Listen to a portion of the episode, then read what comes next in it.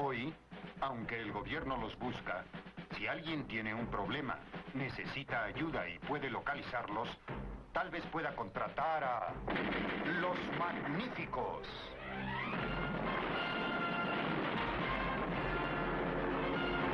Bienvenido al podcast de 12 Magníficos, grabando un 13 de diciembre de 2023, aquí con Chaman. ¿Cómo estás, Chaman? Todo bien, buenas noches. Aquí ya casi a mitad de mes ya de, de diciembre y lo que quedan entonces son dos semanas al año. Así que ya Sí, estamos al otro lado. eh, versión urbana, porque no está Ricky hoy. Ricky se excusó, así que podemos hablar de diferentes temas del género urbano. Sí, como Eh, el, como el restaurante nuevo allá el restaurante nuevo, con que la gente está molesta por los precios.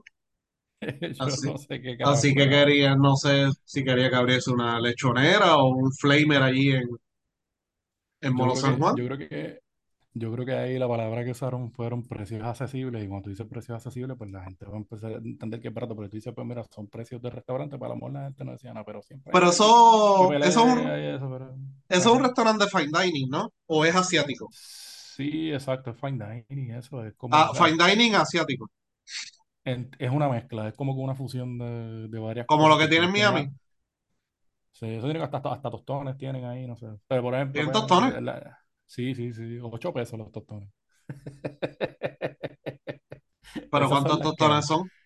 No sé, mano, de verdad que no sé, no, a mí por lo Pero menos no me llama la atención, fíjate, y, to- y todo lo que abren ahí en Molo San Juan va a ser caro, o claro, sea, allí hay un par de restaurantes y, lo- y, y los precios, por ejemplo, en la parte de arriba en, en el market los precios son mucho más de lo que uno ve por ahí en restaurantes que están aparte. Eso si es en Molo San Juan, ya tú sabes que los precios van a estar un poquito más caros. Si no hubiese abierto ese negocio en Canton Mall, Claro, pues ahí hubiese sido, ¿verdad? Otro concepto y mucho más barato. Pero por lo menos yo vi los precios y yo dije, ok, si Mm, es fine dining asiático está bien. O sea, no está tan, o sea, no está mal. Tú sabes a lo claro, que vas y tú sabes que vas a gastar, ¿verdad? Más de 300 dólares en la visita. Solo sabes del sí. saque. Y hay más restaurantes caro, aquí para eso. y más caro yo creo que Cheesecake Factory y la comida eh, so-so, no O gasta, o gasta los mismos 300 dólares en Chan y lo que eso es comida de bolsito. O sea, está en un bolsito y lo calientan. Sí, Pues no, pero hay buenas alternativas por ahí, mano. La verdad que aquí lo más que hay, por lo menos para esta área de acá, así, y, y en el área ahí de, de San Juan hay buenos restaurantes. Y no necesariamente los del Viejo San Juan, San Juan son más o menos más turísticos que otra cosa, pero por lo menos para el área de Condado, Trap. Loíza, sí, han abierto, han, han abierto buenos restaurantes en esa área y pues son, son buenas alternativas. Fui a uno coreano hace como un par de semanas y es bastante bueno. Pero, pero, mano, es la que la gente sabe que, y se forma la pelea, porque pues entonces empiezan los, se, se van por la tangente, ¿sabes? Los fanáticos, Pero no sé si te acuerdas que hubo pelea cuando él abrió el restaurante en Miami. Y no sé si te acuerdas que uno de los argumentos era porque si él se decanta tan boricua, ¿por qué no lo abre en Puerto Rico? Entonces lo abre en Puerto Rico y también pelea. es que todo es una pelea, todo es Pues una una pelea, ya, ya, mismo, ya mismo le forman una pelea por no decir nada de Palestina, ¿verdad? Coño, nosotros hicimos este podcast otra vez y, y eso sigue allá. Sí, mano, Ah, la cosa bien fea allí, de verdad que está el, el asunto con ellos y, y lo que está pasando, de verdad que es una cosa No bien triste. quería, no quería decirlo, pero Ricky dijo, mira, yo no puedo ir porque la situación en Palestina me tiene muy afectado. Sí, sí, por eso es, sí, por eso fue que estamos empezando hablando de eso aquí al principio del programa. Sí, pero nada, este, vamos a ver, vamos a ver, este, nos quedan varias semanas al año, ya Chaman dijo básicamente dos semanas, un poquito más de dos semanas, creo que son dos semanas, sí, dos semanas. Eh, así que vamos a tener unos podcasts especiales de fin de año, eh, resumiendo todo lo que pasó en BCN, Equipo Nacional y MLB, algo cortito, ¿no? Eh, con lo más importante que sucedió en cada uno de ellos, los resultados del equipo nacional, lo que pasó en BCN, las diferentes cosas que sucedieron en BCN. Y lo que pasó en MLB, que ganó Texas y el highlight ha sido, ¿verdad? El off-season, que eso lo hablaremos más adelante hoy, eh, hablando del contrato de Otani, entre otras cosas. Eh, entonces, de los boricuas que están en el exterior, George Condit en su último juego 12.5 rebotes en 25 minutos. Yo creo que lo importante aquí es que pueda mantener esos minutos, más de 20 minutos por juego, 20, 25 minutos por juego, para que aproveche y gane experiencia y vaya mejorando su condición y todo eso. En el juego anterior yo creo que tuvo 4 minutos, pero previo a eso tuvo 29, 22 y 19 minutos. Así que es importante para él mantener los minutos. lo que me fijé en lo de Condi es que pues ellos parece que están subiendo y bajando a Moses Brown, que es el centro, el centro que ellos tienen también en el equipo de los Blazers. Y cuando bajan a Moses Brown o algo, pues entonces pues ahí se ve afectado los minutos porque pues eh, Brown jugó como 35 en ese partido que tú dices que le tuvo como, como 5 minutos. Y ahí dije, "Eh, qué raro, mano. Cuestión de que pues es- es- eso es lo que lo puede afectar. Pero pues por lo menos en los, en el- en- los, cuando le han dado la, la oportunidad de los minutos buenos a él, pues ha hecho un buen trabajo.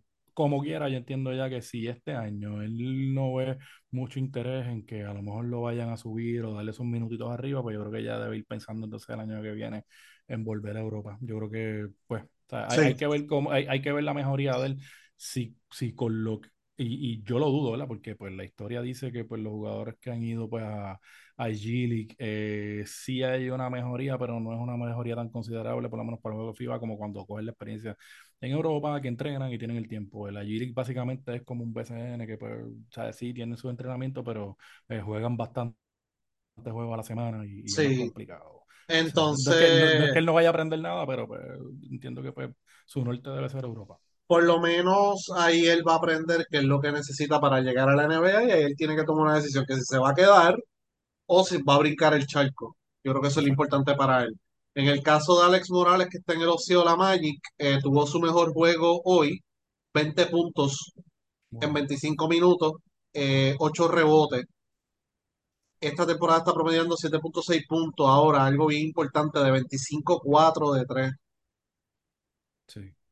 Es muy bajo, es muy malo, es muy pobre. Si él quiere, ¿verdad?, llegar a la NBA, él tiene otras cosas que trae a juego. Él puede, él anota en penetración a media distancia, él defiende, él va al rebote, él puede manejar el balón, él hace muchas cosas bien en cancha. Eh, pero si no anota el triple, se le va a hacer extremadamente difícil a llegar a la NBA. Eh, Sí. así que a él tiene que mejorar ese tiro, a esa consistencia a larga distancia esta temporada. Así que, pero ya lleva dos años ahí, así que eh, vamos a ver. Y él pertenece acá a los Osos de Manatí, que jugó aquí y se lesionó aquí. Eh, y pues por eso fue que se perdió parte del verano en, en, en el sistema de la NBA. Uno que está caliente en la G League es Jason Page. Eh, sí, en los últimos tres juegos está promediando 26.6 puntos Tuvo un juego de 36 puntos con 7 triples. La temporada promedia 13.5 puntos por él juego. está con Long Island o algo así, ¿verdad? No, no, no, con los Raptors. Con los Raptors con los 305. Raptors, sí, sí, sí, con los Raptors. Sí. Eh, él empezó un poco inconsistente con su tiro, especialmente a larga distancia, y esta, ¿verdad? Última semana, básicamente, pues ahí es donde está promediando 26.6 puntos por juego. Y en sus Una dos pena que últimos se, Una pena que él ha- haya sido, y disculpa que te interrumpa, este, una pena que, él haya, que, que su problema quizás a veces ha sido el, el asunto de la disciplina y todo eso, pero eh, él se ha mantenido jugando bien y se ha mantenido jugando bien en la G-League y tuvo su café en la, en, en la con, NBA. con Y, Detroit. Sí. exacto, sí, que pues, eh, sigue siendo tremendo jugador. Hay que ver pues, la, la- cabeza de él, pues en Mayagüez no le fue muy bien, parece pues, que se puso exigente, pero allí la situación tampoco era muy buena. A él le fue bien en Guaynabo el año pasado pero parece que pues en la selección y, y con Nelson pues hay algún issue pues que, En que, que, pues, no lo, esto, no lo convocan. y en los dos últimos juegos está tirando un 48% de tres. Eso es importante. Él lo ha combinado bastante en la 1 y la 2, eh, porque él puede jugar ambas posiciones, pero Sí. en estos últimos juegos pues ha hecho un gran trabajo en lo que es, ¿verdad? Eh, su capacidad de anotación. Él siempre se mantiene en buena condición física. El problema de él es que mide 6'2", porque él es un gran anotador. Eh, así que básicamente Eso es lo que hay, ¿verdad? Con algunos de los jugadores, no son todos, ¿verdad? No, no estamos cubriendo todos los de la Gili, pero los más que captaron mi ojo en esta última semana. Jean Clavel en, en Letonia, Estonia, levantar bandera porque el último juego jugó cuatro minutos. No sabemos qué fue lo que pasó. Eh, su primer juego tuvo 10 puntos, así que hay que ver qué fue lo que pasó con él. En el caso de Michael Howard, la semana pasada dijimos que está liderando la Euroliga y la ACB en anotaciones. Y en su último juego en la ACB, eh, 19.5 triples. Así que eso es importante, ya él está ahí, eh, ¿verdad? Ya, ya tiene la ciudadanía como tal.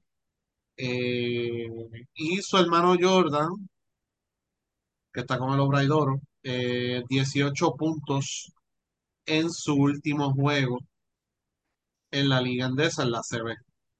Eh, así se que están eh, estableciendo ellos dos allá, o sea que, sí, que, por ejemplo en el caso de, de Jordan ha ido poco a poco por otras ligas, en el caso de Marcus ha ido directo y es una sensación, o sea, siempre que juega, siempre pues que este, está en los highlights de la, de la cuenta de Euroliga o está en los highlights de la Liga Endesa y siempre lo mencionan en, en, en- o sea, cuando ellos tienen juegos, o sea que siempre está en las redes y, y eso es bueno para él, pero por si en algún momento pues él quiere este, regresar a la misma NBA, que está complicado por la estatura y por la posición que juega. Ahí, es donde tiene su problema, pero yo creo que debe- debería tener una, una larga carrera en, en, en las mejores ligas de Europa. sí, y entonces eh, es cuestión de caer en la situación correcta, que fue el caso de Varea, y tuvo una larga carrera en la NBA, y Varea cayó en Dallas, si a lo mejor hubiese decidido jugar de Golden State en aquel momento que tomó la decisión, su carrera en la NBA hubiese sido totalmente diferente, porque era otra situación. Así que, y sabrá Dios lo que estuviéramos hablando de Ian Clavel, si en su momento hubiese seleccionado a Miami sobre Dallas, porque Miami lo estaba reclutando activamente. Así que pues, él, yo no saldría de Europa hasta que eh, surja la oportunidad en la NBA, que en la cual tenga, sepa que él tenga minutos y que el equipo sepa cómo utilizarlo, porque él, él, si está metiendo bola en Europa, no hay duda alguna que él va a meter bola en la NBA y que puede ser un jugador importante en una rotación eh, de cualquier equipo de NBA que venga del banco a anotar. No, venga del banco a anotar, manejar el balón, etcétera, etcétera, porque él también sabe jugar la posición del armador, pero básicamente su mejor arma es anotar el canasto. Anotar canasto y anotar canasto a larga distancia y ser consistente y el colegial él tuvo una gran carrera. Así que básicamente pues, pues eso es lo que, lo que tenemos ahí con Marcus. O sea, es conseguir esa oportunidad correcta para él entonces brincar el charco de nuevo. Si no, pues me quedo en Europa. En Europa voy a, siempre voy a tener buenos contratos con equipos de Euroliga. Eh, en Alemania, Jivan Jackson, 19.7 puntos, 4.4 asistencia en 10 juegos. Pronto vamos a estar haciendo un listado con Chaman de esos jugadores que fueron seleccionados ya en el sorteo, que no han debutado, más los jugadores que vienen en el próximo sorteo que son muy buenos.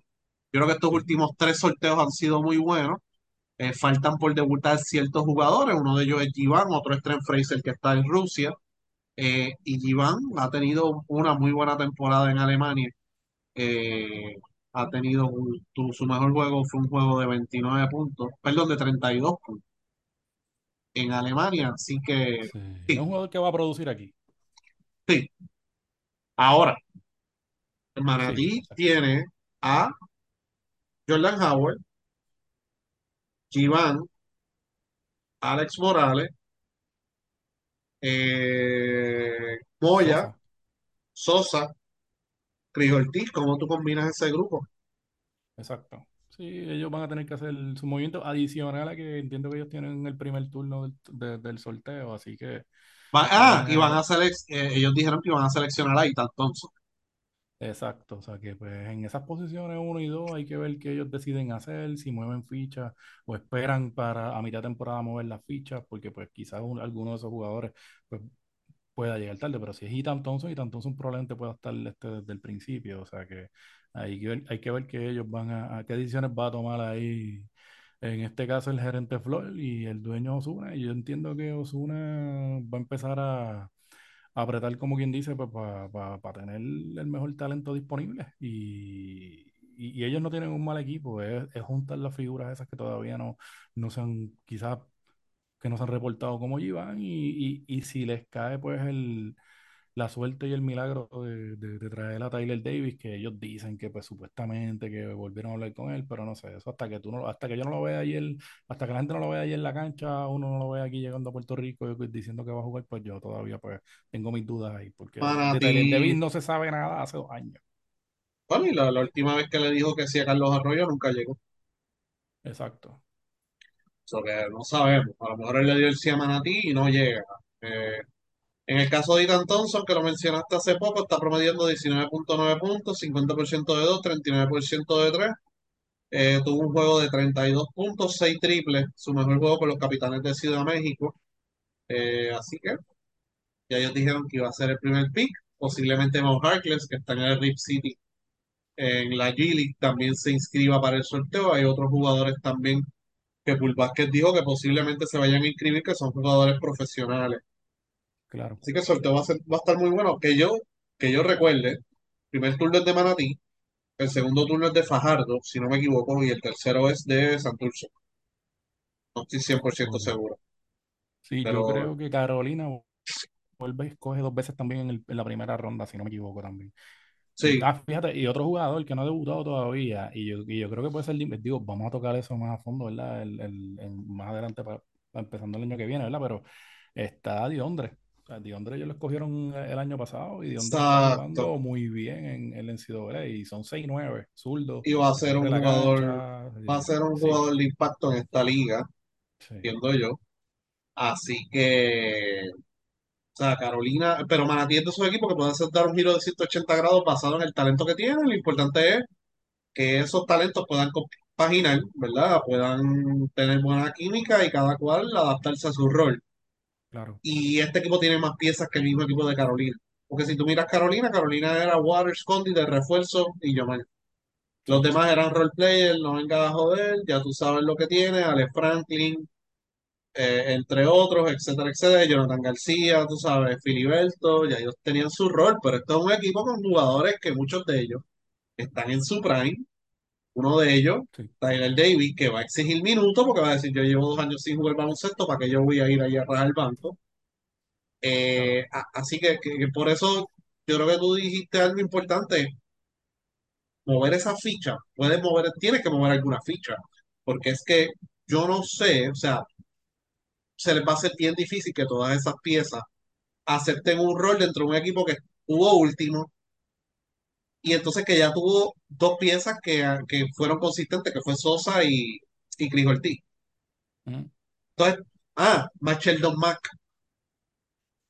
Sí, y y más Jefferson Ethan también fue Thompson, com- más complicado, Jordan sí. Howard, en un punto, más Givan, y si no le pasan la bola a Givan, ya tú sabes que aquel va a poner cara.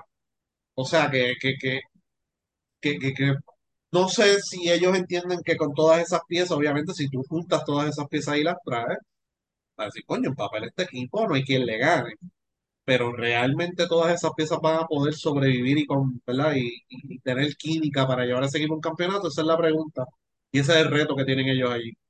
Y fíjate, y de, to- y de, to- y de todas esas piezas, para mí, la que, la que más puede hacer la diferencia en ese equipo es Alex Morales.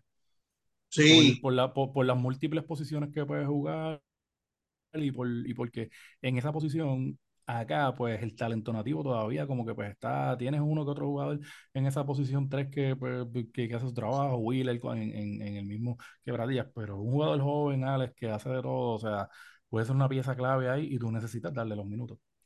sí. Así que interesante lo que le queda, ¿verdad? Lo que queda de temporada, o sea, lo que queda de off-season para Manatí, que es lo que van a hacer, y el sorteo y esas figuras que todavía faltan por venir por acá, para acá, perdón, en, eh, en el BCN. Vamos a ver qué ha hecho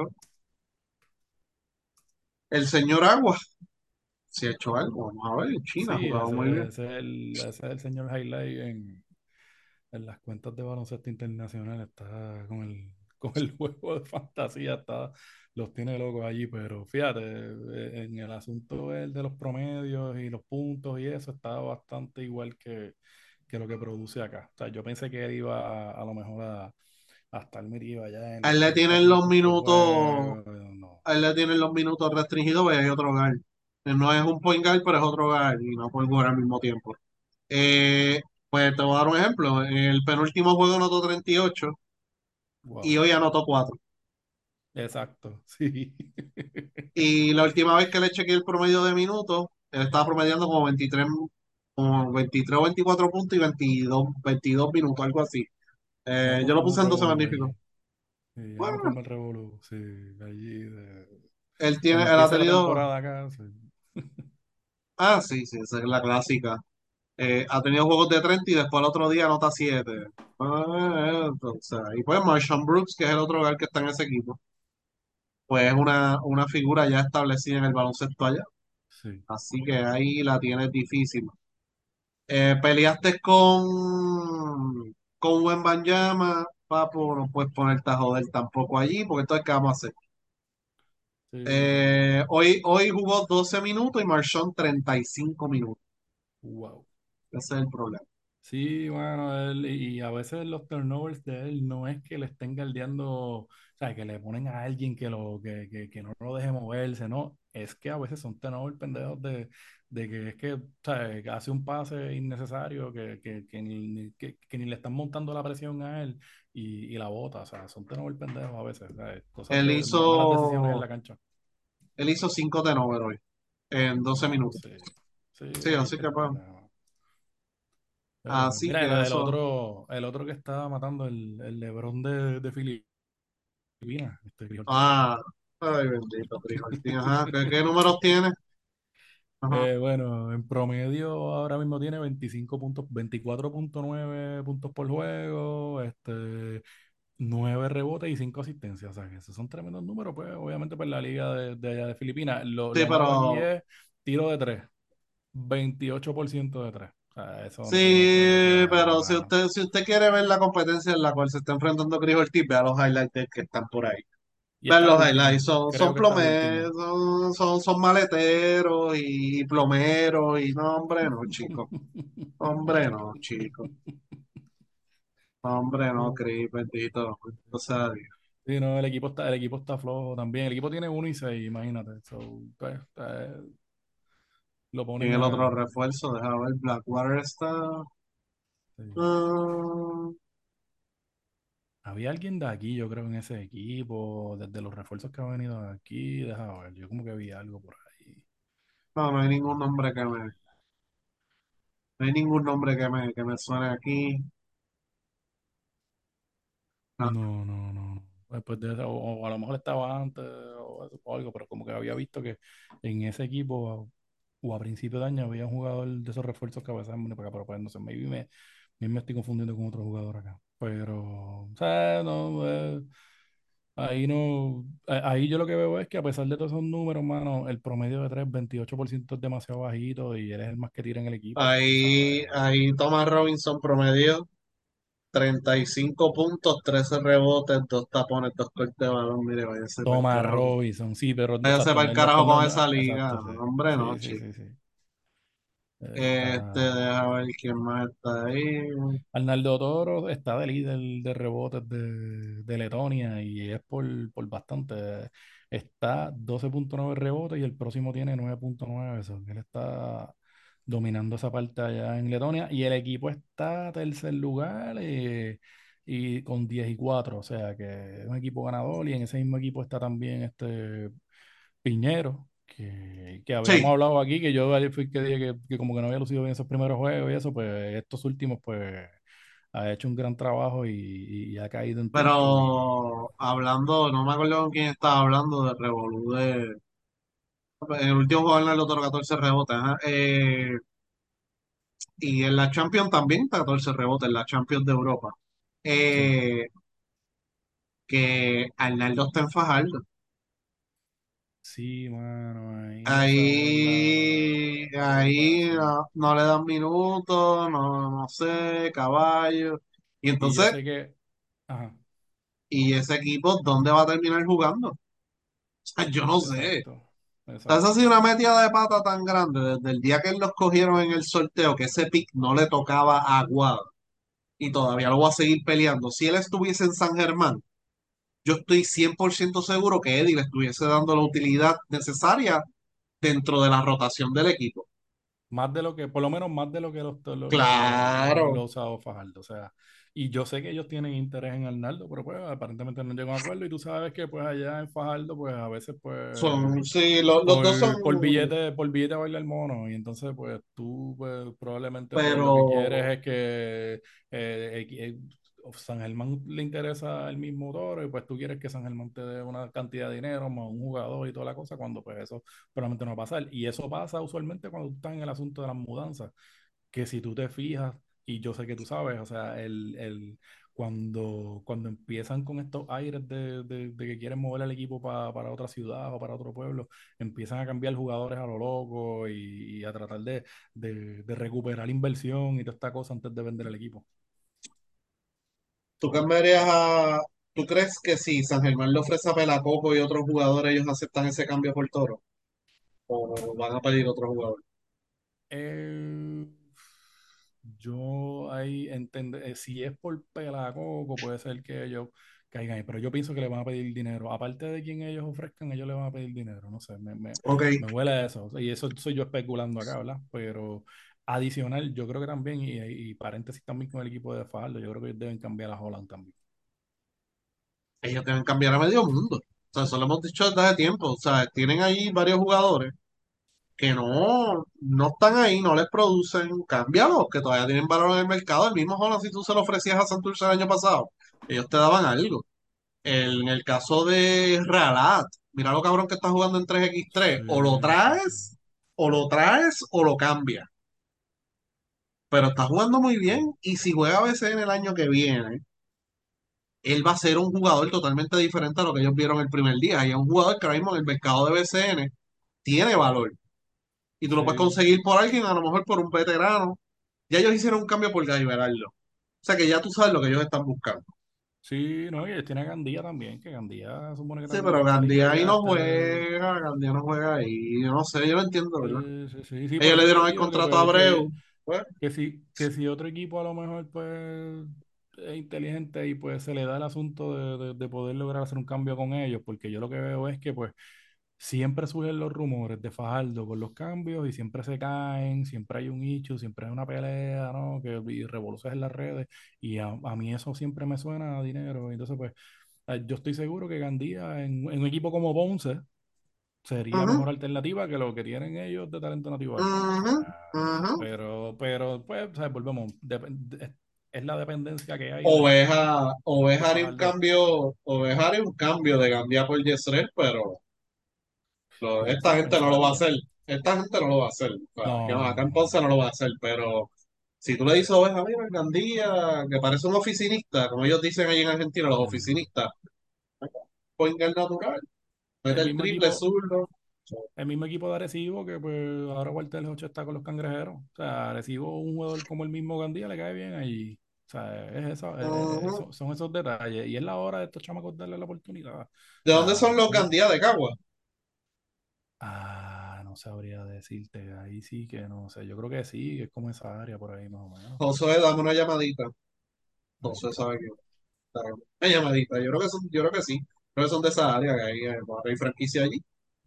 Sí, también. hay que ver si les da la oportunidad también. Sí, pero eso, a, eso, a eso le piden 200 mil. A Fajardo le pide 200 mil en un cambio. ¿Cómo me dijiste que tenía chavo?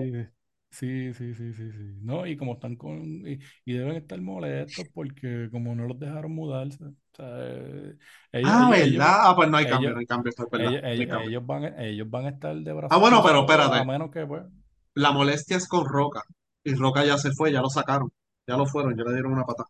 Cierto. La molestia fue Roca, no es con esta gente. Así que. Así que, dentro de todo, yo creo que el mercado de BCN, yo creo que se va a calentar en enero o febrero. Sí. Porque ellos empiezan a trabajar en esas fechas. Ahora mismo, si hay alguien trabajando, yo creo que puede ser Bayamón, Santurce. El mismo Ponce se está moviendo. San Germán, yo sé que están haciendo sus cosas, pero ahora mismo casi nadie está trabajando. Ellos empiezan a trabajar después, después de las octavitas. Empiezan a, a recuperar los rumores y todo eso. Así que algo más, algún jugador, se nos quedaron un montón de jugadores, pero eran los que queríamos, ¿verdad? Sí, no, eh, destacar. Buenos de los que están haciendo Europa, eh, fíjate, eh, Giorgi Pacheco había tenido dos juegos malitos en, en Grecia. y volvió en este último, sí, sí, en Grecia, y volvió y anotó 12 puntos, dos triples, sus rebotes, o sea que hizo cuatro este, cortes de balón, o que pues qué bueno, porque pues, en los últimos juegos no le había ido no le había ido muy bien. Y es un jugador que yo sé que, pues, que, que- que ti- tiene ese espacio para seguir progresando y, y lo demostró el año pasado en, en el BCN. Fuera Sí, de eso, eh, a este, está lo de la Liga de las Américas ahora, ¿verdad? Que, este, que, que ahora pues, este, van a jugar con, va este Jordan Cintrón, va a jugar con Real Estel y, y Romero. Eso es lo, lo, lo, lo otro qué raro. Ahí es que se curan, ese, ese, ese es el segundo hogar de ellos ahora, Real Estel. Jared Ruiz, está tu Holloway Eh, también. Faltó Yesrel, fíjate. sí, Sí, sí, ese es el, y ese, es el sí, así que, pero pues. Eh, El cubano, mano, qué jodienda. Lo, lo hablamos en el podcast anterior, ¿verdad? Pero eh, Eso es lo que se va a quedar ahí en, se va a quedar ahí en Bayamón, a menos que Bayamón lo cambie, que es el rumor, pero no se atreven a hacerlo. Así que, fíjate, un buen cambio, Romero a Aguada, por, por, por varias piezas. No es malo. Sí, eso, entonces, a Fajardo. Fajardo, sí, por varias piezas, eso no es mala. O, o ahora que él abrió un negocio en Cagua, fíjate, por Collier y otro más, fíjate. Así que nada, vamos a ver qué hace. eh, de- de que- sí, no, hay que hacer, a ver qué hace Bayamón, porque ahora pues el, el dueño de Bayamón es el, el asistente del presidente de operaciones del equipo de los Cardenales de San Luis, así que hay que ver qué, qué tanto le quita a él ¿Yadiel tiempo. O vendió? sea, no que yo sepa, ¿no? Por eso es que, por Ah, eso es, ok. por eso es que me, por eso es que me está raro. O sea, que él ahora tiene una posición eh, básicamente que requiere, aunque dice que no necesita estar todos los días y que es este, o sea, que, que no es 24/7 con, con los Cardenales, pero, o sea, va a llegar el Lo que sí, lo que sí le tienen que haber leído la cartilla, claro, tienes que aguantarte. El video tuyo de pateando la bola se fue viral. Cuando viniste a Bayamón, en medio de, a- cuando aparentemente dijiste que estabas lesionado, eso se vio también. Así que me imagino que le dijeron, tienes que aguantarte un poquito en las redes, papá. Sí, hay que ver, porque yo creo que e- ese asunto de él estar tanto con el equipo de Bayamón ahí todos los juegos, yo creo que eso no lo vamos a ver y eso eventualmente termina en que alguien termina haciéndose cargo, que entiendo que pues el, el gerente que él tiene ahí es el que usualmente es más el que, el que maneja eso allí, yo creo que es Melvin, ¿verdad? Melvin, Pero, de hecho, yo creo que Melvin es el apoderado, no estoy seguro, 100% seguro, pero yo creo que Melvin es el apoderado. O es Yadier y Melvin el co, pero yo creo ok. que Mel- Melvin está, tiene control de eso ahí. Sí, sí, sí, sí. Pero pues ellos, hay, hay que ver cómo están los ánimos desde que ellos perdieron el año pasado, porque la expectativa era quedar campeón y, y yo sé que pues hubo la- las situaciones, obviamente fue lo de Benito y pues ya eso ellos resolvieron en esa parte, pero hay que ver qué pasa con el cubanazo, porque el cubanazo uno nunca sabe, eso es una moneda este, complicada de dos caras, que tú no sabes con qué ánimo es que va a llegar a, la- a los entrenamientos, o si ellos escogen alguien en el sorteo, o cogen un refuerzo, pone caras, o hay que ver qué, qué ellos deciden hacer y, y cómo se mueve, porque Bayamón no hizo muchos cambios de un año, de- llevan casi tres años con el mismo núcleo de jugadores y, y ya es hora también de, de que hagan, movimi- eh, hagan movimientos si es que ellos quieren también que el equipo progrese. Tienen que rejuvenecer en ciertas áreas también. Tienen que ver el compromiso de Ángel Rodríguez con el equipo. eh, Sí, porque, porque ha habido rumor de cambio de Ángel también. Así que sí, hay algo ahí. eh, Pasó algo ahí al final del año. Eh, vayamos, así que ellos van a tener que tomar decisiones. Y no van a ser decisiones fáciles.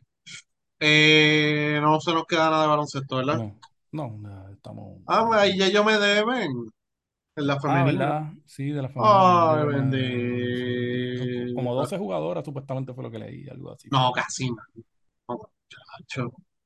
Ay, Lo triste, lo triste es que no son deudas de 100 mil dólares, 200 mil dólares, son deudas de, o sea, bien bajas.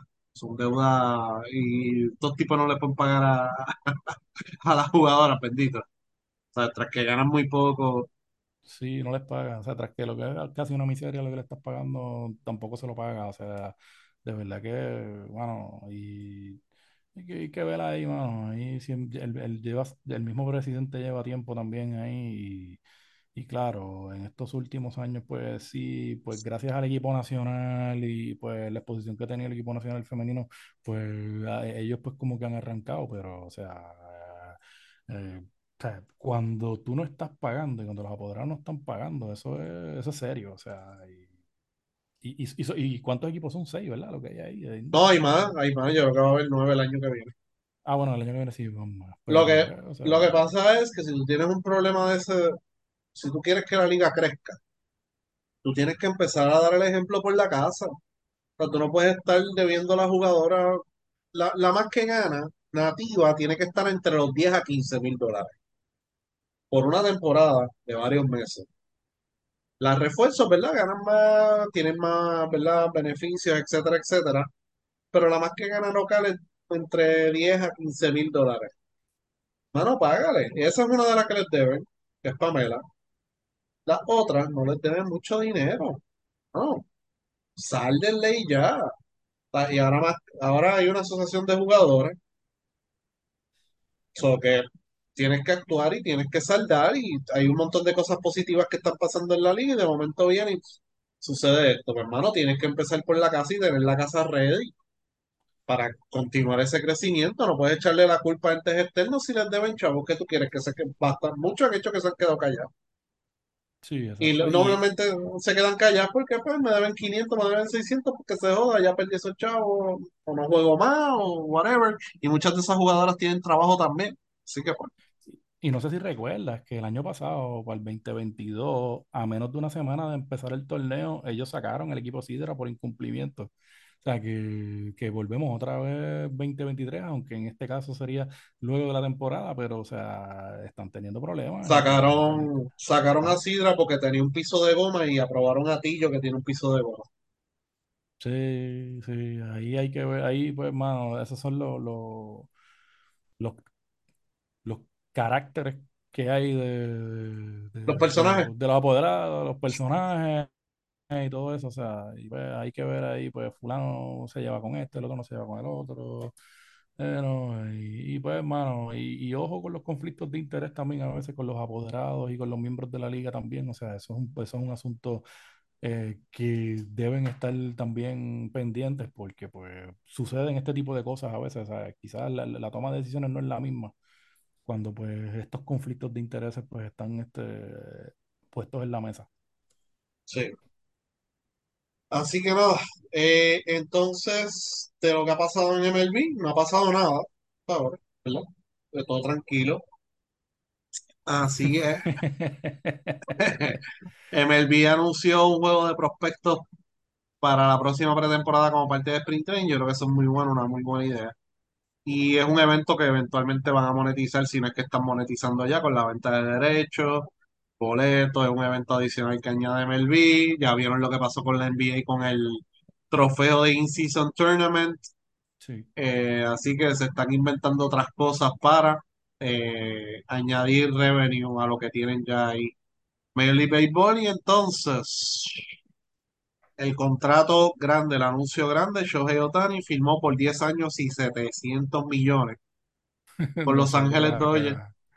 nosotros acá diciendo, no, que ah, 500, ah, no, por ahí, no, no creo, eh, yo creo, sí, a lo mejor eh, y más de 500, no, no, mano, 700 millones, ahí tiene. en el cual el 97% de su contrato va a ser diferido. Sí, Así que después que termine el contrato le van a pagar 68 millones al año eso está hasta que salga el contrato. Así que yo creo que, de hecho, yo creo que son nueve años adicionales que les pagan eso, pero no estoy seguro. Sí, son 10, Eh, son 10 años con los 2 millones y 10 años con, con el, con el resto del, del son diferido. 10 y entonces son 10 años como jugador y ganándose 2 millones de dólares anuales. Eh, más adelante, en lo, ¿verdad? Después que se hizo el anuncio, porque todo el mundo reaccionó, eh, se ha aclarado cómo es que se calcula ese contrato a base de la nómina y de los taxes y todo eso. Ahora, previo a la en la negociación del CBA, en la última, los dueños pidieron quitar los pagos diferidos, que ahora, por ejemplo, los grandes que tienen pagos diferidos al momento de los contratos actuales es Rafael Devers que de los 313 millones pidió diferir 75, Chris Sale 50, eh, Mookie Betts 115 millones, que también es de los Dodgers, de los 365, Freddie Freeman 57 de 162, Yelich casi un 10% de su contrato, un poco más de un 10% de su contrato, 28 millones de los 215. Eh, Paquito Lindor, 50 millones, Edwin Díaz, 26 millones, entre otros. Hay varios. Eh, Arenado de los Cardenales, 50 millones. Y eso fue un acuerdo que él llegó con los Cardenales más adelante. Y todo eso. Ok. No es, el contrato de Otani no cuenta como 2 millones en la nómina de los Dodgers. Cuenta como 46 millones de dólares. Por una fórmula que tienen del present day value del contrato del jugador. Y a ellos les va a costar 46 millones de dólares al año por los próximos 10 años. Ahora, ¿dónde viene la diferencia? En el luxury tax. En vez de, en vez de costarle 27 millones anuales el contrato de Otani, le cuesta dos y medio del luxury tax.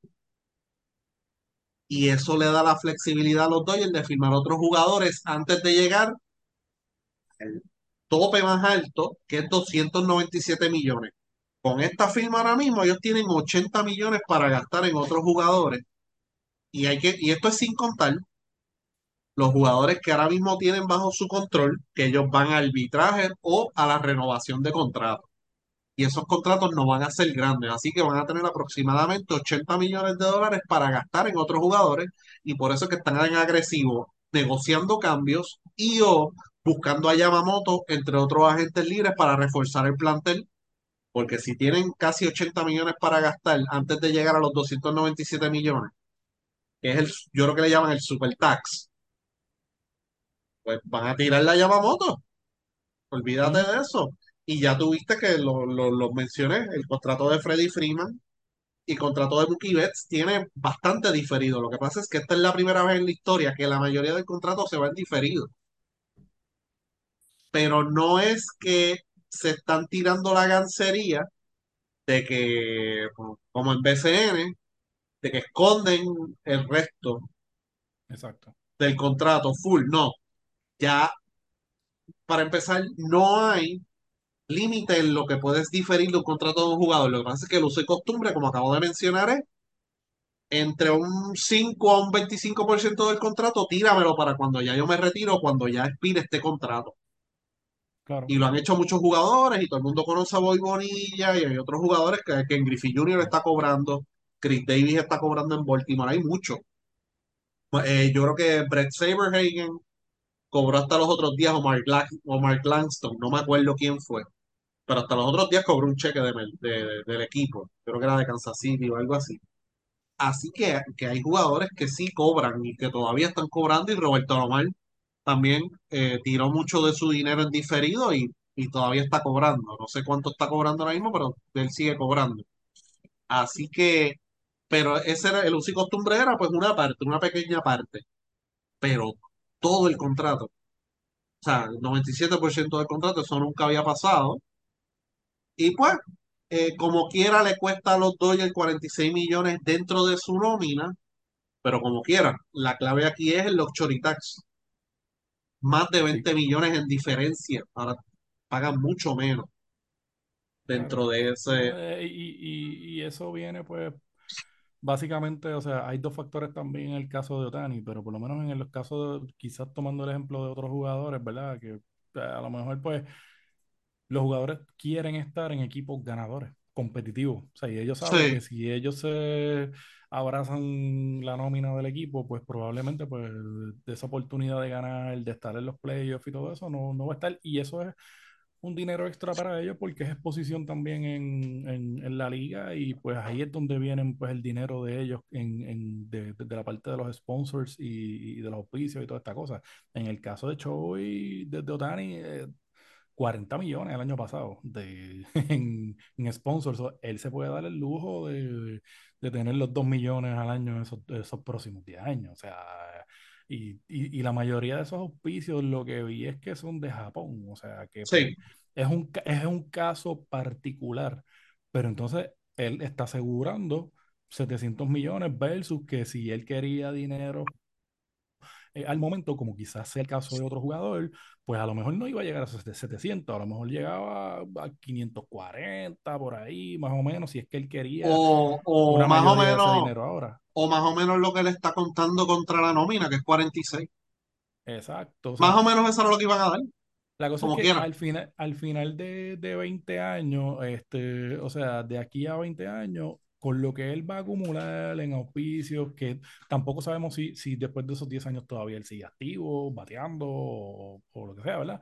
Pero a los 40, y- a, a- él, a los 39 años vence ese contrato, a los 49 termina el pago de los diferencias, y tú a los 49 años con casi un billón de dólares, o sea, es mejor que cualquier otro deal que tú puedas tener, cualquier otro pelotero. O sea, y, y volvemos, eh, con lo que él hace ahora mismo y con lo que ha hecho ahora mismo, o sea, está pensando él en su futuro, no está pensando en la gastadera de ahora, en la jodedera, ni nada de eso. Y pues prefiere ese dinero luego, que va a estar llegando consistentemente, a tener menos cantidad ahora y adicional en Los Ángeles, él básicamente pues claro, este, los Angels son también de Los Ángeles, o sea, que él conoce la ciudad y con los Dodgers tiene esa oportunidad también de seguir este, acaparando este au- auspicio y, y eso le conviene a, a los mismos Dodgers, creo que rompieron récord este- estos par de días con las camisas ya. O sea, que Sí. pues, es un- es una buena situación para ellos. Eh, ¿tú ves algún cambio entonces en el próximo CBA respecto a Yo, esto? cre- yo creo que van a haber dueños de equipos que van a, a, a pelear y eso, pero yo no creo que, que sea un, que, que venga un cambio así drástico en, en eso. Sí, a lo mejor pues, como tú comentaste al principio, a lo mejor- ahora mismo no hay un límite, a lo mejor pues mira, ponen un límite en, en esa línea o, o le, le añaden un por ciento, o sea que eso yo entiendo que se va a hablar, no es que no se va a hablar. Ahora, de ahí a, a que lo, a que todos los dueños estén de acuerdo y lo aprueben y toda esta cosa, no sé, porque pues, al final del día esto le conviene a los dueños eh, también al que, y a los mismos jugadores. Lo que pasa es que pues los que eh, quizás los equipos de abajo son los que están complicados, porque en el caso de los Dodgers es una, es una franquicia que, que es histórica, que lleva tiempo, que es, sólida. En el caso de otros equipos, pues a lo mejor pues, un equipo como los Piratas, pues está complicado el tratar de llegar a ese acuerdo, pero pueden hacerlo también. O sea, le conviene a, lo- a un equipo como los Piratas, le conviene de momento que si necesitan hacer una inversión en un jugador, diferirlo y no tener ningún límite para eso. O sea, eh, yo creo que esto es más, yo creo que esto, la- las dos partes se benefician de esto. So, no sé, siempre va a haber alguien, siempre van a, van a haber, puede ser que aparezca otro argumento o un, un- hueco en, en alguna de, las de, de las reglas de esto que a lo mejor tra- alguien trata de aprovecharse, que lo van a tocar, lo van a tocar, que lo van a hablar, lo van a hablar, pero no, no, yo creo que esto es algo que beneficia a ambas partes y, y al final del día, pues, o sea, mucha gente dice, no, que el, de- el dueño de los Mets tiene que estar molesto, no, que tal cosa. Mira, mano, el dueño de los Mets, esto es algo que le conviene a él también. O sea, él no está ahí para, él, él no es como el BCN ahí, que pues él vino y pues va a ser el dueño ahí tres años y se va. O sea, no, él, él definitivamente en, en béisbol bien rara la vez que pues este, este- y en la misma NBA y NFL que son dueños de, de par de años este, y se van. Yo creo que aquí pues es algo que le va a beneficiar a él. Él ya lo ha hecho anteriormente, como tú dijiste, Lindor es uno de los casos. Lo que pasa es que pues, de- de- es la cantidad que, el por ciento Sí, del contrato que se está pasando como diferido. Y yo sí. creo que eso es lo que van a tocar. El, el, el, si va a haber un límite en ese por ciento o si lo van a dejar tal cual. Yamamoto, ¿dónde lo ves? Hermano, yo creo que pues el, el ruido, creo que, yo creo que lo que leí hace un rato fue que pues estaba entre los Dodgers y, y- y otro equipo. Este, entiendo que pues, puede ser Nueva York, que es el otro equipo que, que, que- que ha estado ahí fuerte detrás de él, pero los Dodgers tienen espacio y, si él se, se une a ese boom de los Dodgers y toda esta cosa, yo no, yo no dudo que lo filmen tampoco. Sí, Ya después, eh, ya después de ahí me imagino que van a seguir cayendo las piezas. Supone, ya esta semana hubo también este, varios, varios contratos y varios movimientos. eh, este, el de Ser Lugo que firmó con, con Kansas City, tres años, 45 millones. muy buen dinero para Eh, él. San Francisco firmó a un outfield de Corea que ha sido el MVP varias veces ya en, el de ellos allá, seis años, 113 millones. Que van cayendo poco a poco piezas, Will Smith. yo entiendo que e- esa pieza que falta, que pa- para los equipos definir el, el asunto de, de la rotación y todo, pues va a ser esa pieza de, de- de Yamamoto. Lo que no he visto en que ha quedado lo de lo de Rory Sasaki, si, si lo de si, si, si se ha quedado Así que pidió, que pidió que lo soltaran y el equipo no lo va a soltar. Tiene hasta el 15 de diciembre. Exacto, Si sí. Sí, lo, es lo si mismo de la lo, semana pasada. si lo colocan, es mucho menos dinero para el equipo, ¿verdad? Por el porcentaje que tú tienes que darle al equipo cuando firmas el jugador. Porque a él le tocaría, él entraría como un novato, como el, con el mismo contrato de Otani. Otani entró ganándose menos de un millón de dólares. Y después, poco a poco, pues fue ganando más. Y en arbitraje, el año pasado fue que le dieron 30 millones. Pero Sasaki entraría como un rookie, básicamente. No entraría como Yamamoto, que ya lleva, ya cumplió con los años. Y cuando el equipo lo coloca, pues puede negociar por la cantidad que él quiera. Pero los equipos de Melvin saben que un porcentaje de ese contrato es escalonado y esa parte, una parte va a ir para el equipo de, de Japón. Así que lo más seguro, por eso es que el equipo de Japón no lo va a querer soltar. Pero él quiere jugar en el Big. Sí, hay que, Y eh, sí, sí, hay que ver, hay que ver qué va a hacer Toronto, porque Toronto fue un equipo de los que estuvo a punto ahí también de, de, de Otani. Bellinger, Bellinger estaba allí. Sí, exacto. Bellinger es el que, el que supuestamente pues está ahora también en ese, en esa pelea, pero hay que ver Pero, porque si ellos están dispuestos a, a invertir y tenían ese dinero, o lo usan ahora, lo usan el año que viene, pero yo no, yo no dudo que ellos vayan a hacer algún otro movimiento en, en pero, de, de off-season. pero si Sasaki, si Sasaki entra al, al, al ruedo, y todos los equipos pueden competir por su servicio. La diferencia va a ser quién tiene dinero dentro del pool internacional para poder subsidiarlo, porque eso fue lo que sacó a varios equipos de Otani en ese momento, que había equipos no tenían dinero internacional para darle. Tiene que tener dinero dentro del International Bonus Pool para darle, ¿verdad? Y, pero ahí cualquiera puede competir. Así que eh, yo creo que sería interesante, pero yo creo que lo van a postear, no me acuerdo el año, era 27 por ahí, o un poco antes, que pueden ponerlo y entonces podría negociar por cualquier suma de dinero, pero él quiere, ¿verdad? Salir antes de tiempo. Y de él no está un equipo muy grande en Japón tampoco. O sea que tiene que haber una combinación de factores también y que hay muchos jugadores que están saliendo de Asia para jugar MLB. Así que vamos a ver qué Sí, sucede hay ahí. que ver, hay que ver también ahora, por lo menos de los que quedan, así de, de los que estaban así favoritos, pues ya Otani firmó, falta Yamamoto, que es el- eh, de los que está también arriba en, en- eso, eh, Blake Snell todavía no ha firmado, que me imagino que también pues, va a depender también de, lo, de lo que haga Yamamoto, Bellinger, que ya lo mencionaste, Aaron Nola ya firmó con, otra vez con, con Filadelfia, Josh Heidel, el relevista, todavía no ha firmado, Sonny Gray ya firmó con el equipo de los Cardenales. Eh, Jordan Montgomery todavía no ha firmado, que se espera que tenga un buen contrato también. O sea, JD Martínez todavía, Chapman. So que hay varios nombres todavía por ahí pendientes y pues entiendo que en las próximas semanas seguirán cayendo esas piezas. Entonces, sí, eso es lo que ha pasado hasta ahora. Bebo Pérez firmó con Boston, con los Red Sox, alegría para los pobres. Eh, ¿él se había operado de Tommy John o qué? ¿Cuál fue la operación que él tuvo? Yo creo que él, él tenía. Ah, bueno, eh, wow. Ahora sí que me cogiste ¿O era rodilla? Para mí que era rodilla. Porque, digo, él anteriormente había tenido otra, otra, otras situaciones. Uno de ellos había sido algo de, de la, de la vista y eso, pero eh, déjame, estoy buscando acá, pero para mí que era de la rodilla, lo, lo último que él tuvo. Es Season Ending Surgery, Rotator Cuff Right Shoulder, el, el hombro. Uh, Eso fue abril 2023, o un año sí, completo. empezando. Este, sí, sí, sí, sí, sí. Hay que ver ahí el, el, el detalle. En Boston, básicamente, pues ahí él va a ser eh, sustituto. O sea, la oportunidad está ahí de ser, este, de salir del banco, de a lo mejor cacharle a, a- una de las figuras este, grandes del equipo, como el mismo Sales, o no sé. Ahí todavía está Machete por ahí también, que pues es otro catcher que pues ayuda bastante con el tema de, de, de los lanzadores y no dudo que vaya a conseguir un- un- una oportunidad por ahí con, con algún otro equipo.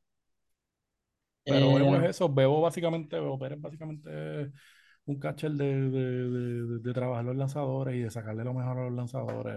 La mentalidad de él es esa y, y o sea, casi no sepa ball, él tiene ya su guante de oro, o sea, que, que en esa línea, pues ahí pues él, él siempre es un plus en los equipos. El detalle con Bebo es el tema del bateo, que complicado, o sea, él no, no ahí en, en, en eso, aparte de la- aquel año que él tuvo con Cleveland, que dio como 20 jonrones, luego de eso pues se la, se la, se la complicado.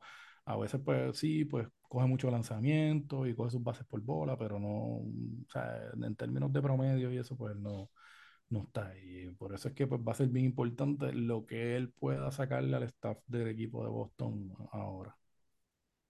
sí, así que vamos a ver qué sucede con las otras firmas que faltan.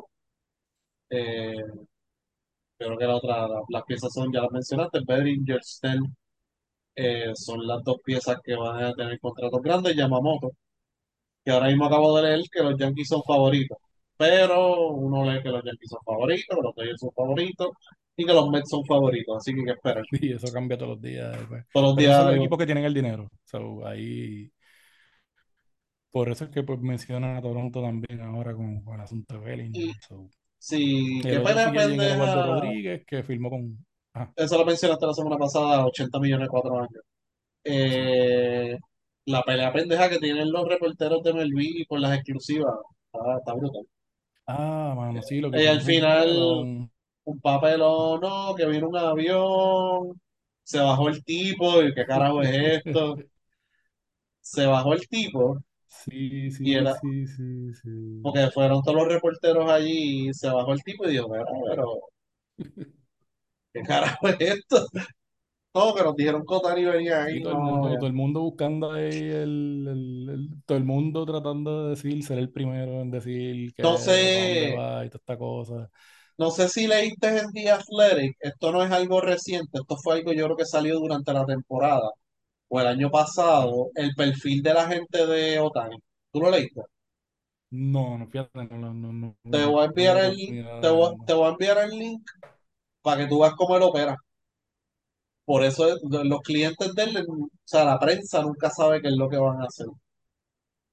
Es que, es Y que él es algo que se supone que es así, ya, o sea, ya no es como antes. Ahora los jugadores con sus canales y sus cosas tienen ese, esa oportunidad. Entonces, ¿qué- ¿a qué se presta? A que hagan estos papelones, a que se pongan a dar información que no es, a, a ponerle presión al jugador. lo que O pasa sea, es pues, que la, las fuentes de ellos son los mismos agentes y él no le da información a la prensa. Y entonces esos agentes, esos, perdón, esos periodistas se ponen a buscar fuentes dentro de los equipos que a lo mejor no están en altas esferas y entonces empiezan a deducir y a, y a llegar a conclusiones sin tener una fuente muy alta. ¿Verdad? Que eso, lo mismo, lo que pasa es que en NBA es más certero porque Woj y el otro muchacho, este Shams, reciben información de agentes, pero ellos tienen contacto directo con los ejecutivos de los equipos de NBA. Parece que los de Melvino tienen contacto directo y tú sabes que eso es un, una sociedad un poquito más secreta, ¿no? Como manejan las cosas en MLB. sí, sí, sí. No, y al ser extranjero también es más complicado porque pues no es como, qué sé yo, como pasa con los peloteros aquí en Puerto Rico, los peloteros en Dominicana, que rápido alguien dice algo y toda esta cosa. El límite de jugadores allá de Japón no es mucho y, y no son jugadores que sean outspoken tampoco de, de- de sus cosas, no son, él no habla mucho de, de sus deals ni nada de eso. O sea que Ahí pues están jodidos los reporteros y están peleando ahí todo entre ellos. Hubo uno que dijo no, que lucimos mal y otro diciendo "Ah, eso es como que tú allá, tú sabes, yo no. Oh, sí. Estaba en, estaba en esa pelea, mano, pero pues eso. Y usualmente en la prensa de, de, de Boston, de New York, este, Eh, Boston, New York y Los Ángeles, sí. sí, mano, eso está. Eso allí es bien difícil, de verdad. El, el- el asunto deportivo con, con esos equipos es, es complicado. Y con todo eso, todo el mundo en, en Los Ángeles se asustó porque pues Dave Robert dijo que le había ido bien. Y claro, pues qué carajo, él va a decir que le fue bien porque pues, fueron, eran 700 millones. Yo creo que Dave Robert, yo creo que estaba bastante confiado en que nadie iba a llegar allá arriba. con esa cantidad. Y yo creo que ahí es donde pues él soltó y habló y después le, le jalaron la oreja, ¿verdad? Pero al final del día pues no, él terminó filmando entonces allí en, en LA. Vamos a ver qué pasa. A ver que supuestamente había preocupación de, con Otani por, por pasar el físico, pero yo no creo, porque es que no, todo con Otani, por lo menos, fíjate, en esa línea, el asunto de Otani de las lesiones siempre han sido transparentes. ¿Sabes? Tú sabes lo que, ¿sabes? Por lo menos ellos siempre han sido en esa parte, pues, por lo, por lo que he visto. él le han hecho dos operaciones en el codo. Sí. Él no va a lanzar y no va a fildear. El año que viene Él él va va, a ser DH full. él va para el, él va para el segundo tomillón y entonces pues ahí es el, el, el, el- el peligro, pero pues volvemos, la figura que es, el, el, la, el, el que tú tengas esa oportunidad y que no la tenga ningún otro equipo de, de que a lo mejor él sí haga el comeback de, de lanzador. Y en los Dodgers es una organización dentro de todo también que, que siempre han tenido, le han dado énfasis a los prospectos que son pitchers. ¿sabes? Que yo entiendo que ya ellos tienen, ellos pueden manejar el asunto de, de él volver a lanzar. Sea, no es como cuando te vas a otro equipo que pues lo que están es inventando. El mismo Toronto, sea, el mismo Toronto a mí a veces pues como que, o sea, me da la impresión que hay, tiene sus prospectos y lo saben llevar y de momento pues se, joden. O sea, el, el, caso de los Dodgers yo creo que yo, es un equipo que lleva bastante bien los, los lanzadores y yo creo que yo creo que él va a hacer su, no, quizás a lo mejor si regresa como lanzador, la preocupación es, vamos a ver si están las millas ahí, si, si, si está el control. So, yo pienso que pues va a poder volver como lanzador, pero yo no lo veo tirando más de cinco años. No, Eh, no. Sí, vamos a poner que en el mejor de los casos, él vuelva. En el 2025 él logre volver y esté la velocidad y esté el comando y toda, toda la cosa. Yo como quiera, yo no lo veo más de, de, de cinco años en ese lado. o sea que él va a terminar siendo un relevista Eh, probablemente. y un ese, DH a tiempo completo. sí, yo entiendo que, que como pasó en lo del clásico, que él estuvo este, eh, que él, él relevó el, el último juego y ponchó a, a Trout, pero Pues, ya, ya ahí pues el asunto es que si él está de DH, pues cómo se va a dar ese- esa situación, porque si a ti te toca batear en la en la octava, tienes que calentar para para tirar en la novena, si es que lo van a traer en la novena o, o cómo lo van a manejar, o si lo vas a, si lo vas a traer en la séptima y lo vas a dejar en el juego, porque a lo mejor viene a batear, ¿qué tú vas a hacer? So, es, es eso, ahí es donde está la complicación del asunto del relevar, porque entonces pues se, se, se complica por, por el asunto de- del bateo, ¿verdad? Pero Yo pienso que sí, que eventualmente lo van a, tener- lo, lo- lo- lo van a tener así, este, y, y no, y probablemente también no va a ser el, el closer deluxe. Va a ser, va a relevarte dos juegos a la semana, máximo, o algo así. Pero yo no creo que él se quede como un iniciador. Para mí, se, para a mí, o sea, no que no pueda pasar, pero me sorprendería y sería un fenómeno para mí que que él esté más de 5 o 6 años en, lanzando este, consistentemente bien en, con, con, con quien sea que esté. Con, o entendemos que va a ser los Dodgers, ¿verdad? Pero uno nunca sabe. Entonces, para, Ojalá, la- ojalá, que sí, ojalá y se dé. para el próximo podcast, Ricky tiene que traernos eh, un review de la tiradera de Arcángel, así que yo sé que nos va a escuchar. A mí, me, a, mí, a, mí, a mí me dio curiosidad y lo escuché, así que pues, o sea, Ah, ahí, ahí en el... Sí, escuché, escuché, pero está... eh, Lo bueno es que está graciosa. Lo bueno es que pues está entretenida. y, le, y le puso el ritmito y la cosa. Y de verdad que pues lo arrastró al ex dueño de los... El ex apoderado de, de los capitanes de Recibo. Que es lo sí, importante. muy bien, no te dañaron todavía. Este, entonces, vamos a los platos. Vamos Ajá. al, ¿Qué vamos al Rincón de la Abuela en Guaynabo. ¿Qué es la que hay? Me, Rincón me de la abuela. Eso... ¿Del abuelo o de la abuela? Yo creo que es de la abuela. abuelo. Sí, yo, yo he ido. Ajá. Dime, cuéntame. Ok, tienes que escoger una de las tres opciones que te voy a dar. Ajá. Alcapurria de arroz con salchicha. Ajá. Eh, alcapurria de queso blanco y pasta de guayaba.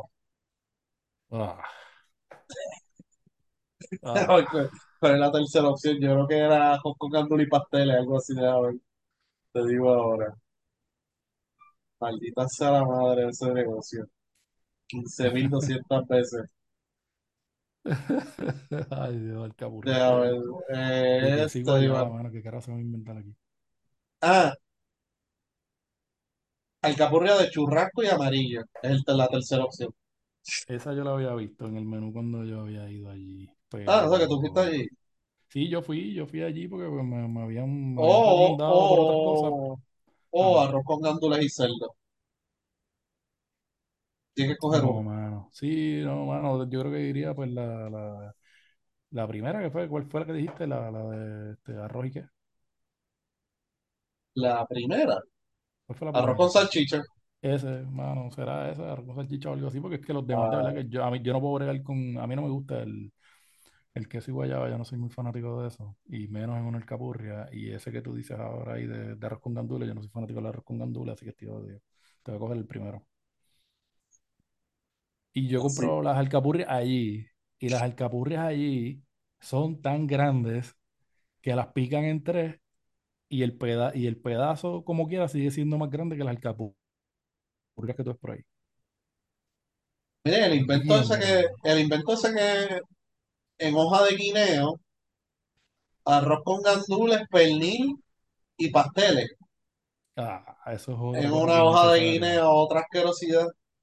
Sí, porque para qué carajo, si tú, tú pones el pastel en las hojas de, de, de- de guineo y toda esta cosa, pero tú pones el, el arroz también y el pernil también y ponerlo ahí, o sea, no estás haciendo nada porque eso tú no lo vas a, eso es lo que tú lo vas a hacer es que lo vas a calentar un poquito, pero eso no va a crearle ningún cambio, no es como los pasteles, que ya es una mezcla y que cambia la, la, la cohesión de, de, de los ingredientes y todas las cosas, pues crea lo que termina siendo el pastel. Pero tú no le estás haciendo nada añadiéndole nada de Me eso, eso es por joder la puede, aquí. Entonces me puedes explicar algo que me enviaste, qué es un choripe, un choriperro. Maldita sea la madre. Eso es como un choripán, pero que, En que pan de hot dog. A la gente- Exactamente, pero es pan de hot dog y le echan Ay, este no, no, no. queso y le echan este, ¿qué más? Le echan este seta, ellos le tienen otro nombre. ¿Cuál es el otro nombre de las setas? Este, se me olvidó, Champiñones. este, champiñones, eso mismo. No, no, champiñones y toda esta cosa, sí, sí, sí, sí, No, sí. no, no. probablemente voy a estar probando eso la, la, la próxima semana, así que pues le- les voy a contar de los choriperros. Chequea la maleta un par de veces antes de irte y antes de venir para acá, si acaso. Sí, mano, de verdad, sí, eso. Pero yo no, no creo que vaya a haber ningún problema con eso. Pero pues, No, como quiera, sí, pendiente a eso. No vayas con nada, camisa, eso es la. No hay. en- en- te voy a no vayas con el camisa, no vayas con camisas de Pablo ni de Popeye tampoco. No, tampoco. O sea, pero qué es lo que hay por ahí. Hay un par de cosas. Vi un par de cosas en un par de restaurantes que están chéveres y eso y que me recomendaron y eso. so que, pues. ¿Cuál es el menú de Hacienda Nápoles? No sé, ahí no sé.